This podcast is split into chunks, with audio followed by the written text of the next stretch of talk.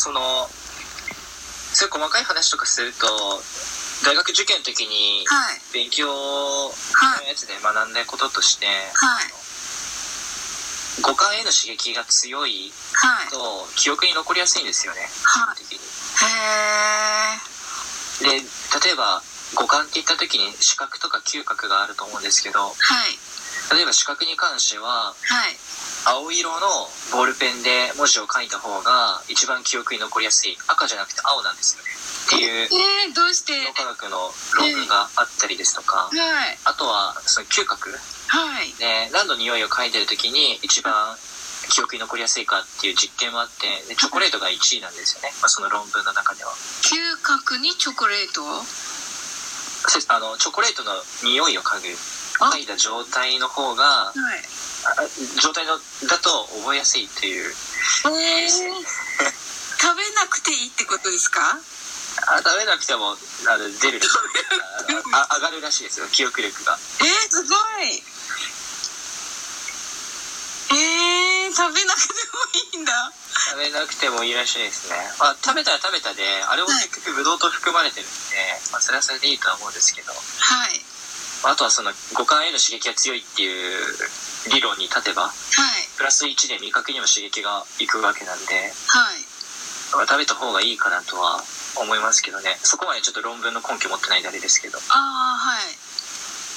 えー、食べてもいい食べてもいいと思いますはいまあ、一番ききまあ、記憶だけで言えばですけど、い一番聞くのは繰り返しっていうのはもうそれ一番もう答え出てる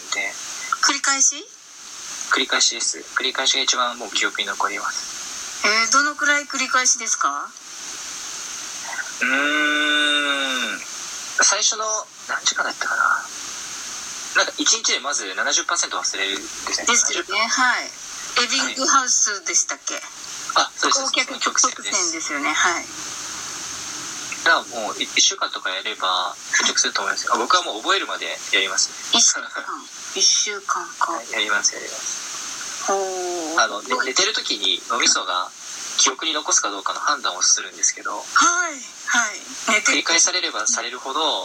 の脳みそはこれは大事っていう判断になるっはいていう性質を持ってるのではい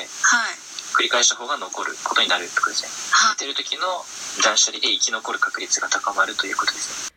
Hi there! サオリン英会話です。今回も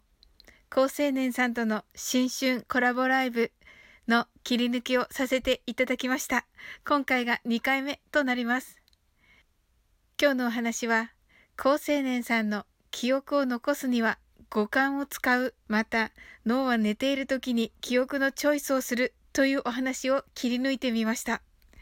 人間って面白いんですね。英語の単語や文章も就寝前にもう一度見ていただけたら嬉しいです。それにしても、高青年さん、言葉のチョイスが秀逸です。記憶の断捨離を寝ている時に脳が決めるなど、本当にわかりやすいですね。勉強だけでなく、その日やった中で記憶したいと思ったことは、寝る1、2時間前にもう一度思い出すといいよと聞いたことがあります。今日も最後までお付き合いいただきありがとうございました。次の切り抜きは私も含めたお正月太り気味な方に最適な筋肉についてのお話です。火曜日を予定しております。お楽しみに !Let's check it out!Thank you for coming!See you!